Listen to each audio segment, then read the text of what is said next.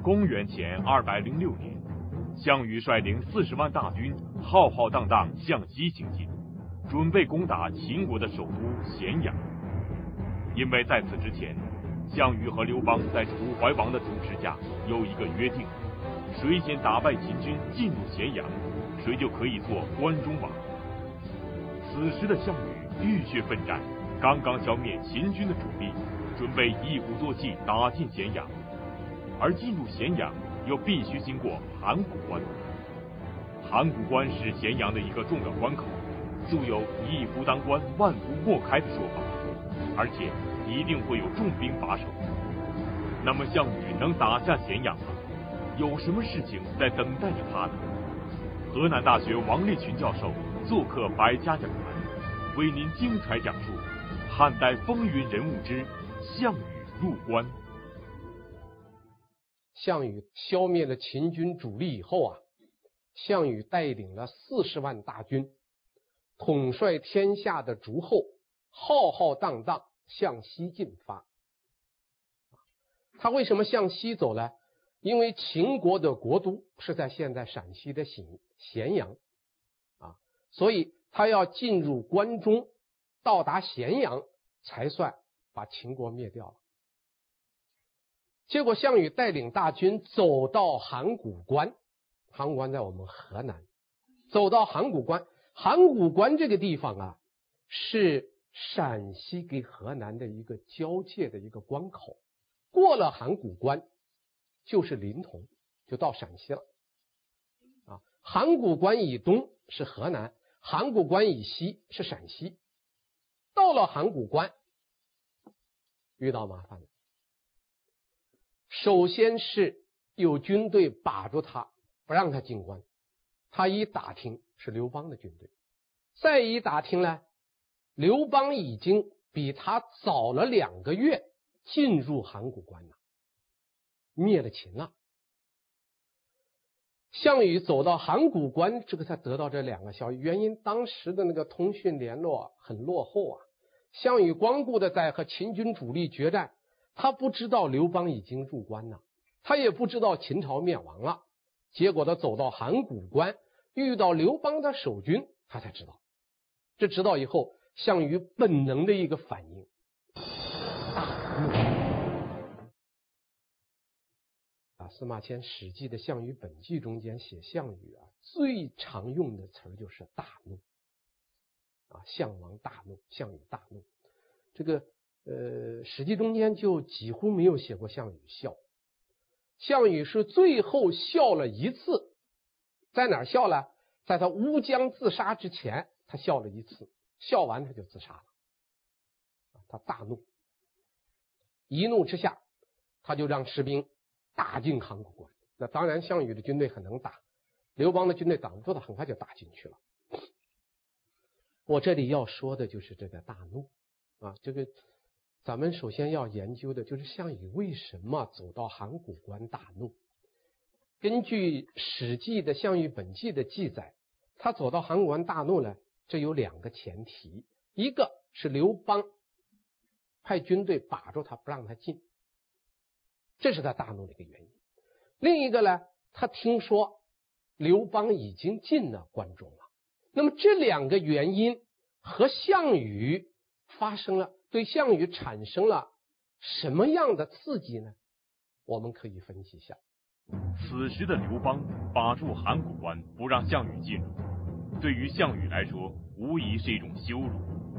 因为此时的项羽刚刚结束了历史上有名的巨鹿之战，破釜沉舟的成语就出自这场一战。这场决战，他歼灭了秦军主力三十万人，项羽声威因此而大振。根据史书记载，当项羽获得巨鹿之战的胜利时候，召见那些因为惧怕秦军而没有参战的各路诸侯将领。那些将领一进项羽的营门，没有一个不是跪拜前行的，没有一个人敢抬起头来看项羽。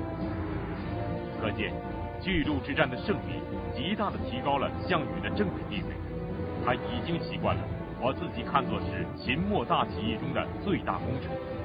也习惯了天下诸侯对他的尊崇，而此时他万万没有想到，刘邦竟然对他说不，这会给项羽带来什么感受呢？刘邦现在竟然把住函谷关，不让项羽进，这是一种什么感情呢？这叫充满了敌意啊！充满就是把把项羽当做敌人，充满敌意。如果拿刘邦给天下诸侯一比，一个是充满敬畏，一个是充满敌意，这个反差太大，这个项羽确实受不了。这是项羽大怒的，这个对他的自尊的伤害非常大。项羽自己认为自己功劳很大，打了这么大的一个仗，来到这儿，你刘邦竟然把着不让我进，这是他恼怒的一个原因啊，一个原因。另一个原因呢？他知道刘邦先进了关中，这个事前呢，这有一个背景，这个背景就是当年刘邦跟项羽分兵打秦国的时候啊，他们曾经有一个约定，这个约定是在怀王的主持下约定的。刘邦的任务是向西打到秦国去，那么项羽的任务呢是向北打去救赵国，北上救赵。当时约定说，你们两家，一个北上救赵的项羽，一个西进的这个刘邦，谁先入关，谁做关中王。这项羽一听说刘邦先进去了，那啥话也不用说了，那就意味着什么？关中王是姓刘的了。这口气儿，这个项羽也咽不下去。项羽北上救赵，打的是硬仗啊。他是和秦军最精锐的章邯军给长城军决死殊战，打了这一仗。这一仗有一个很有名的成语，叫破釜沉舟，才打赢了。我们现在讲到项羽，都知道破釜沉舟这个典故。破釜沉舟就是消灭章邯和长城军打的这一仗，这样才打赢的。他出了这么大的力，刘邦呢，秦军主力。跟项羽决战的，其实关中的守军已经很薄弱了。刘邦就趁着这个关中秦军力量很弱的情况下打进去了。所以论出力来说，那项羽出的是牛力，出的是大力气；刘邦出的是个是个小力气，所以他觉得他不该当。再一个，这个约定是谁的主持之下呢？怀王的约定。怀王主持下这个约定，项羽也不满意，因为项羽对怀王就不满啊。关于项羽后来这个杀怀王的事我们以后再讲。这两个原因下导致他大怒。我觉得项羽这个大怒叫怒的无知，怒的幼稚。为什么说他这个怒的无知、怒的幼稚呢？我们可以看一下刘邦跟项羽的关系。刘邦跟项羽两家。当他们共同反秦的时候，他们有一个共同的敌人，那就是秦朝。这个时候他们有共同利益，所以无论是北上的项羽集团，或者是西进的刘邦集团，虽然方向不一样，但是目标一样，利益一致，他们是并肩作战的友军。但是这是有时间界限的。这个界限就是秦朝灭亡。等到刘邦一进入函谷关，驻军霸上，秦王投降了，秦朝灭亡了，情况就发生变化了。刘邦跟项羽共同的敌人不存在了，秦朝灭亡了，剩下来是一个什么事呢？谁来享用？秦末大起义的胜利果实，该谁来享用？我们看看刘邦跟项羽两个人，那我们可以按现在老百姓说的话，两个人都不是不是等闲之辈。项羽要做西楚霸王，号令天下；刘邦的野心更大，刘邦是要统一中国，做皇帝。所以这个时候的刘刘邦集团跟项羽集团。已经有当年并肩作战的友军转化成什么呢？转化成根本利益相冲突的两个对立的军事集团。这两个集团的冲突是必然性的，没有调和的余地啊。要么项羽对刘邦称臣，要么刘邦对项羽称臣，这可能吗？他俩只能是二虎相争啊，只能是二虎相争。那项羽的政治糊涂就在这儿。如果说项羽很清醒的话，那么项羽很好办，就知道他们俩的关系啊，刘项两家的关系已经走到一个历史的拐点儿。秦王朝一灭亡，这个拐点一到，他两家就分道扬镳了。以前是友军，现在变成了争夺农民起义胜利果实的两大对立的军事集团。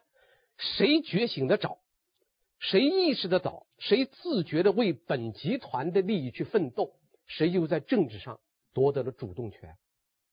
如果项羽有这个认识的话，那么项羽看见刘邦把住函谷关不让他进，我觉得他不应当大怒，我觉得应当给司马迁改一个字儿，改成大笑。啊，改成大笑。我这个看《项羽本纪》，每一次看到这儿，我都想起来。《三国演义》的一个故事，《三国演义》写那个三江口周瑜放火啊，诸葛亮智算华容。那两回中间写那个曹操在赤壁大战中间被这个孙刘联军烧了一个一塌糊涂，然后曹操带着残兵败将要逃，逃到哪儿呢？逃到一个地方，这个乌林之西，益都之北，逃到这个地方。曹操一看这个地方非常险要。这个时候，曹操已经打了败仗了。一看那个地方非常险要，曹操是仰天大笑啊。他说：“到底是诸葛亮无智，周瑜少谋。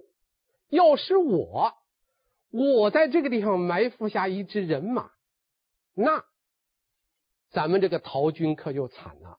结果话声未了，是一声炮响，杀出来一支人马，为首的。”是常山赵子龙拦住去路，这曹操手下两员大将啊，张合、徐晃两个人抵住赵云，拼死作战，曹操才得以逃脱。这曹操第一次大笑。曹操为什么大笑呢？因为曹操觉得他看出来了对方的一个破绽，这个地方很险要，该埋的人马没有，他笑啊，他笑。结果笑完又跑到一个地方。这个地方叫葫芦口，到了葫芦口，曹军是人困马乏，那将士们都在埋锅造饭。曹操嘛，他是统帅，不用做饭，他往那个小树林里一躺，他又仰天大笑。他这一笑，他手下人赶快提醒他说：“说丞相前一次大笑，引出来一个赵云，让我们死了这么多人，你又笑了，你这笑别再给我们招来麻烦。”话音未了，是一声炮响，又杀出一支人马。为首的是燕人张翼德，张飞又出来了，这一下子就更惨了。曹操吓得是魂飞魄散。这个这个时候是许褚，呃，这个张辽、徐晃三员大将上去拦住这个张飞，曹操才得以逃窜。这一窜，曹操是败得很惨呐，手下只剩下三百多个随从，而且是个个带伤啊，个个带伤。又往前走，走到华容道口，曹操第三次仰天大笑。他说：“到底还是周瑜、诸葛亮不行，要叫我曹操这儿埋一支人马，别说重伤了，咱一个也活不了。”这话音未响，一声炮响，五百教刀手迎面扑开，为首一员大将，胯下赤兔马，手提青龙刀，关羽出来了。哈，当然这一次，这一次是曹操给关羽说了一番话，曹关羽很念旧，把他给放了，啊，不给他放了。这个每读项羽的大怒，我就想到曹操的大笑。大怒是一种感性的反应，大笑是一种理智的反应。大笑是看出对方的破绽来了。其实这个地方刘邦的破绽已经出来了。当然，项羽跟刘邦两个人年龄悬殊很大。这个时候的项羽啊，这个他给刘邦这个作战的时候，这个秦朝灭亡了项羽这个时候才二十七岁，啊，二十七岁，而这个时候刘邦呢已经是五十出头了，哈，刘邦老谋深算，可以说是个老狐狸啊。项羽是年少气盛啊，但是刘邦这个老狐狸，毕竟在函谷关这儿露出来了他的狐狸尾巴，就是。他过早的暴露了自己的政治企图，他想做关中王，他把着不让不让项羽进，他犯了一个错误，啊，犯了一个错误，就是他这个时候一把着把这个目自己的政治目的一显示出来，项羽力量比他强啊，项羽可以打他，这个时候项羽要灭了他是一件很容易的事情啊，所以这是刘邦犯的一个错误。是刘邦的一个破绽，可惜项羽没看出来。要是看出来，项羽要是知道秦朝一灭亡，咱俩就是不是咱俩从友军转化成敌军了。我正瞌睡了，你给我一个枕头，怎么了？你刚好给我一个消灭你的借口。你把这函关不让我进，什么意思？那我刚好打进去。既然打进去，我四十万大军，你十万大军，我一鼓作气给你灭了。刘邦趁秦军主力被项羽牵制之时，盗取胜利果实，并派人把守函谷关，以免其他反秦诸侯来分一杯羹。刘邦的做法大大惹怒了项羽，但根据刘项与楚怀王的约定，先入关者就是关中王。由此看来，关中王非刘邦莫属。项羽反映出的大怒也就很容易让人理解了，但是。当一切还没有成为既定事实的时候，什么情况都有可能发生。项羽还有机会扭转这一局面。那么，此时的项羽接下来会怎么做呢？进了函谷关，一住下来，又接到刘邦手下一个人的一个密告。这个人叫曹无伤，一个密告。曹无伤给项羽写了封信。说刘邦啊，想做关中王，让子婴做丞相，珍宝要完全占有。这三句话，每一句话都激怒了项羽，结果项羽又是一个大怒，啊，又是一个大怒。我们先不说他大怒以后的反应，我们说这三句话怎么让他大怒了？第一，说刘邦想做关中王，这个我们刚才讲过了。项羽是不能允许，也不承认刘邦做关中王的，这是第一点。第二点，让子婴，让一个投降的秦朝的皇帝做丞相，这也是项羽绝对不能允许的。项羽有一种强烈的仇视仇秦心理。项羽的爷爷项燕是楚国最后灭亡的时候，秦始皇统一中国的时候。楚国最后一个被战死的大将，是被秦将杀了。项羽的叔叔项燕，那，项梁是被章邯杀了。可以说，项羽他们老项家给秦朝是有世代血仇的。你现在让子婴做丞相，他能同意吗？第三，珍宝尽有之，还要把所有的珍宝都占有。这三句话，每一句话都激怒了项羽。所以项羽又大怒，一怒之下，项羽做了个决定。司马迁是这样说的：说旦日饗士卒，为急迫沛公军。旦日就是第二天早晨呐、啊。说第二天早晨，让我们的士兵吃饱饭，替我把刘邦的军队灭了。大家注意啊，这个决定。对项羽集团来说，应当说是个非常正确的决定，因为这个时候项羽占有军事上的绝对优势，四十万大军号称一百万，刘邦是十万人号称二十万，而且他刚刚打过巨鹿之战，这个战士们的士气正高，这个挟巨鹿之战胜利之威，要是打刘邦的话，那简直是一石激卵呐，这是一件很容易的事情。啊，很容易的事情。这是我们首先说，他这个决定很正确。第二点，这个决定的基础不牢靠，基础不牢靠。他这个决定是怎么做出来呢？是他在盛怒之下，第二个大怒之下做出来的。两个大怒，一个是函谷关前的大怒，一怒之下打进来了，接到曹无伤密报，又一个大怒，这个大怒就做了一个正确的决定，但这个决定不是在冷静的、理智的、客观的分析秦朝灭亡以后刘项两家关系的这个基础上做出来的，所以这个决定的基础不牢。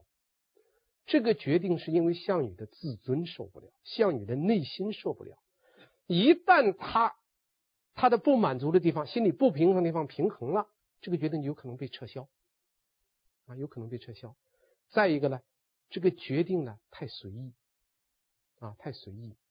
那么这个决定是呃项羽一怒之下做出来，他没有给他这个集团的核心人物在一块集体商量一下。他这个集团有很多核心人物啊，比如说他的那个堂叔叔项伯是吧？还有他的一个重要谋士范增啊，范增，他手下还有一些大将，他没有和人上自己独立做出来的，太专断了，太随意了。愤怒的项羽终于做出决定，以自己的四十万诸侯联军消灭刘邦的十万人马。这对能征善战的项羽来说，确实不费力气。虎狼之心尚不在他眼里，区区刘邦又岂在话下？那么项羽的这个决定能得到执行吗？这个决定一下子引出来了四个人做出了强烈的反应。第一个做出反应的人是范增，范增立即做出反应。范增说：“好。”说刘邦这个人呐，过去在他的老家，这个人有两大特点：一贪财，二贪色。可是到了函谷关，进了关中以后，他是财也不要，女人也不要。这个人这么克制自己的欲望，说明他志向不行。这是一点。第二点，刘邦这个人。我派人去看他头上的这个气，这叫望气。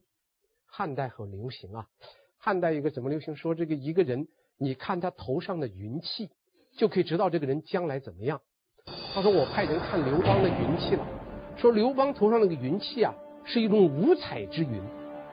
这个五彩之云意味着刘邦有天子之气，他将来有可能做天子。所以范增最后的意见是四个字。急击勿失，赶快攻打他，不要失去这个机会。范增到底比项羽看的要远一点，但是范增这个话也有毛病，毛病在哪儿呢？范增没有从这个刘邦集团跟项羽集团的关系的历史变化上讲，他俩当年是战友，现在。两个人是对立的军事集团，不是你死就是我活。项羽没有这个，范增没有从这个角度去讲，所以范增话讲的很对，但是道理没有讲透。第二个做出反应的人，项伯。项伯是项羽的堂叔叔，这个时候做什么官呢？做左尹啊，左尹。尹呢，楚国的官制啊。乙就是丞相，左尹就是左丞相。这个项伯这天晚上就闹了一件事儿，什么事儿呢？夜见张良，夜见张良。因为项伯给张良有过一段交往，就是当年在秦朝的时候，项伯曾经杀过人，按当时的规定，杀人要要偿命的，张良救了他。所以项伯要报恩，他来一个夜见张良，想把张良自己叫走，所以他去见张良了。这是第三个做反应的人。他见了张良，他就把这个项羽第二天要灭了刘邦的计划给他一说，说你可不要给他一块死。明天这个大军一打，玉石俱焚的，你赶快跟我逃。但是项伯是太低估了张良了。张良是个何许人物啊？那是楚汉战争中间一等一的谋士啊，最高明的谋士啊。他当时就看穿了项伯是个什么人呢？项拔项伯是一个把个人的义，就是你救过我，我救过你，这叫叫哥们义气。他是把这个义放在整个项羽集团根本利益之上，把个人之义放在集团根本利益之上的一个政治糊涂虫。所以他看出来项伯他的弱点在这儿，所以张良马上就堵着他的弱点。第三个做出反应的人就是张良。张良这时候也知道这个项羽的决定了。张良说：“这样。”我呢，并不属于刘邦的手下的人，我是替我的主公韩王来护送刘邦入关的。我现在要是逃了，不告诉刘邦一声，不义气。你来救我是为了义，我去救刘邦是为了义。用这个义这一说，项伯哑口无言，只好让人家张良。把这个重大绝密的军情告诉了刘邦，所以刘邦是第四个做出反应的人。事情果然应了人们常说的那句俗语：“人算不如天算。”当项羽一切都布置妥当后，这个重大的决定竟然被刘邦知道了。此时的刘邦即将大祸临头了。对于刘邦来说，他又要想办法逃命。在刘邦的生涯里，他为了活命，可以让两千妇女穿上铠甲引诱项军，自己乘机逃脱；甚至为了保全自己的性命，把亲生儿女几次推下马车。而这一次，老谋深算的刘邦会有什么反应？他又会用什么办法保全自己？刘邦一直到。刘邦的反应什么呢？第一个反应，大惊失色。刘邦的大惊失色很简单，因为刘邦知道自己犯了个错，犯了个什么错呢？大概他的军事力量没有强大到给项羽集团能够平起平坐、相互抗衡的时候，他太急了，把自己的这些野心全部暴露出来了。结果惹了项羽，非要灭了他不行。不过刘邦到底是刘邦啊，在关键时刻，刘邦说了四个字，说的太巧妙了，叫“为之奈何”。为之奈何？为之奈何意就是翻成现代汉语就说了，那个我怎么来处理这个事儿呢？这是刘邦的一大长处。你看刘邦行军打仗不如韩信。治国理财不如萧何，运筹帷幄不如张良。可以说刘邦不能打仗，不能治国，不能出谋划策。你说刘邦会什么？他会为之奈何？啊，他会为之奈何？他知道在关键时刻，他向他的部下去寻求解决难题的方法。所以。刘邦叫用，刘邦叫做用人之人，韩信、萧何、张良只能叫做可用之人，啊，可用之人。所以刘邦就高在这儿。再一问为之奈何？张良当然心里头早就胸有成竹，但是张良现在并不急于说出自己的话。张良很高明啊，张良作为帝王之师，老师教学生。他首先问了两个问题：第一，谁给你出了这个馊主意，把住函谷关不让项羽进？谁给你出的？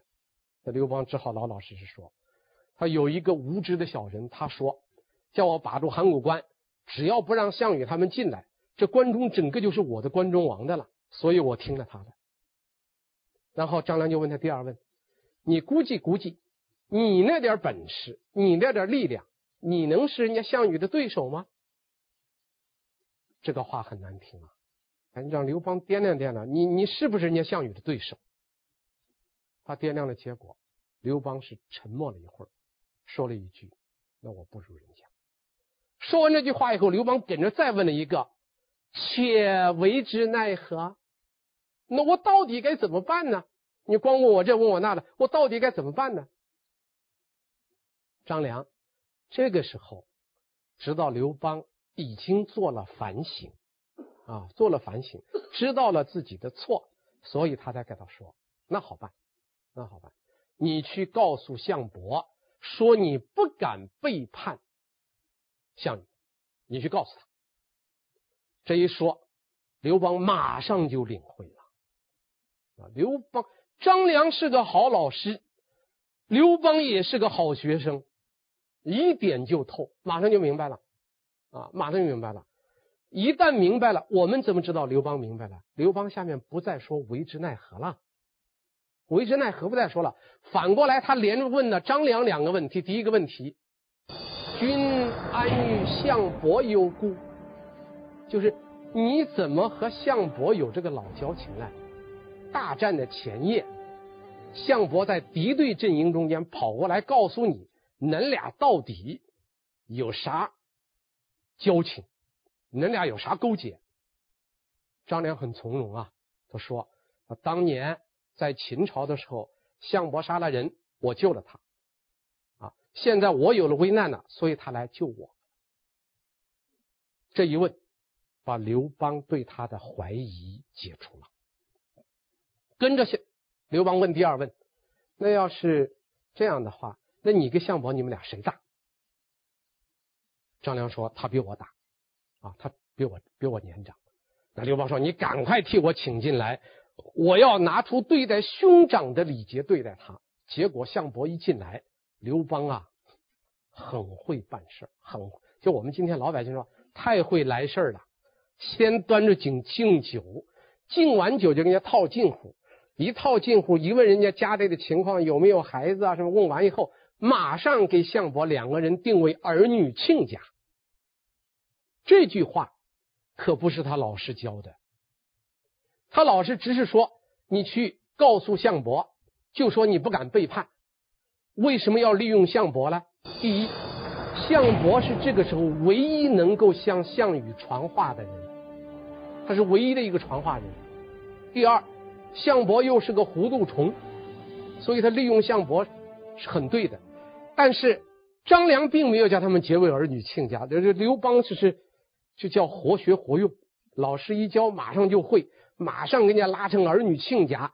这个儿女亲家一拉太有用了。第二天你看那个鸿门宴，项庄舞剑，意在沛公，谁保护了他？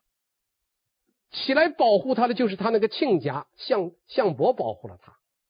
今天结儿女亲家，就是为了明天你救我一命。至于将来咱俩成不成儿女亲家，那后话啊，那是后话。等到项羽死了，项伯一点价值也没有了。刘邦当了皇帝了，项伯敢向当朝皇帝去提当年的亲家的事吗？他绝对不敢。刘邦也再不会提这个亲家了，这个事就到此为止了。但是当时就给项伯套近乎了，然后他就说：“说吾入关，秋毫不敢有所进，即吏民封府库，尔待将军。所以遣将守关者，备他道之出入，欲非常也。日夜望将军至，岂敢反乎？”这段话。讲的非常巧，他说：“我这个刘邦进入函谷关以后啊，把秦朝的仓库一封，把官吏百姓的户口一登记，我封封了仓库，登记了户口，就等待着项羽到来以后，由项羽来处理。这是个弥天大谎啊！当年他确实是封了仓库，登记了户口。”那是为了将来做关中王了，他心里清楚，他到底可以向谁去征税啊？他是为了这。现在一说，那我是等着你大王的到来。再一个，为什么把守函谷关？我当年把函关是为了不让项羽进，现在说好了，我把住函谷关是为了防备盗贼的自由出入，应付突发事件。我日日夜夜盼着项羽的到来，我怎么能背叛项羽呢？这番话一说，我们看这番话有没有效果？看听话的人说了有没有效果？看听话的人，谁听了？项伯。项伯说了一句话，说：“第二天一早，你应当到鸿门去给项羽解释一下。”项伯这句话说明什么呢？项伯完全相信了刘邦的谎言，完全相信了，而且给他出了个主意：你第二天一早赶快给项羽解释一下。这刘邦马上就答应了。项伯。当天晚上就回到军营中，回到军营中间，他就把这一番经过全部给项羽说了一番，而且说了最关键的这么几句话：说人家刘邦如果不先入关，不灭了秦，你怎么敢进来？啊，你怎么敢进来？今人有大功而击之，不义也。说人家立了这么大的功，你再去灭了人家，这不仗义。所以我每一次读《项羽本纪》啊，我就发现项伯这个人汉字只认一个字他啥字也不认，就一个字什么呢？义啊，就认这个义。我救张良，我来救你张良是为了义。张良去，我同意你张良去告诉刘邦，那也是为了义。现在说服项羽，你要人家有大功，你再打人家，这叫不仗义。这就把项伯给蒙住了。我们看项羽的反应，啊，看项羽的反应，结果呢，项羽竟然同意了，取消了第二天军事消灭刘邦集团的决定。这一点。极其充分的表现了项羽的政治糊涂和政治幼稚啊！这不是一般的幼稚啊，政治糊涂。我觉得项羽这个时候最少应当要问一句话。你看人家的刘邦怎么说呢？刘邦一旦缓过神来，还问了一句话：“君安于项伯有故？”那么仿照着这句话，项羽至少应当问一句啊。君安与张良有故？连这句话都没有问。刘邦问这个话，说明刘邦的政治警觉性非常高。项羽连这个话都没有问，说明项羽的政治警觉性极差。他就这么轻信了项伯转达刘邦的话，轻信了刘邦的谎言。撤销了第二天消灭刘邦集团的决定，第二天就是鸿门宴呐。这鸿门宴，项羽集团并不是项羽一个人呐，啊，并不是项羽一个人呐。你蒙住了项羽，你能蒙住其他的人吗？第二天，刘邦到鸿门宴去，是凶是吉？你别项羽来一个假允诺，第二天刘邦一去，来一个斩首行动。那刘邦不就完了吗？第二天刘邦到底如何？项羽即使被蒙蔽了，他手下的人能放过刘邦吗？这些问题我们留待下一次再讲。鸿门宴，一个暗藏杀机的代名词。鸿门宴，一次勇气和智慧的交锋。鸿门宴正式揭开了刘邦与项羽。争天下的巨幕，楚汉时期的绝代双雄刘邦、项羽，究竟在鸿门宴上进行了怎样一番曲折的较量？河南大学王立群教授为您精彩讲述鸿门宴。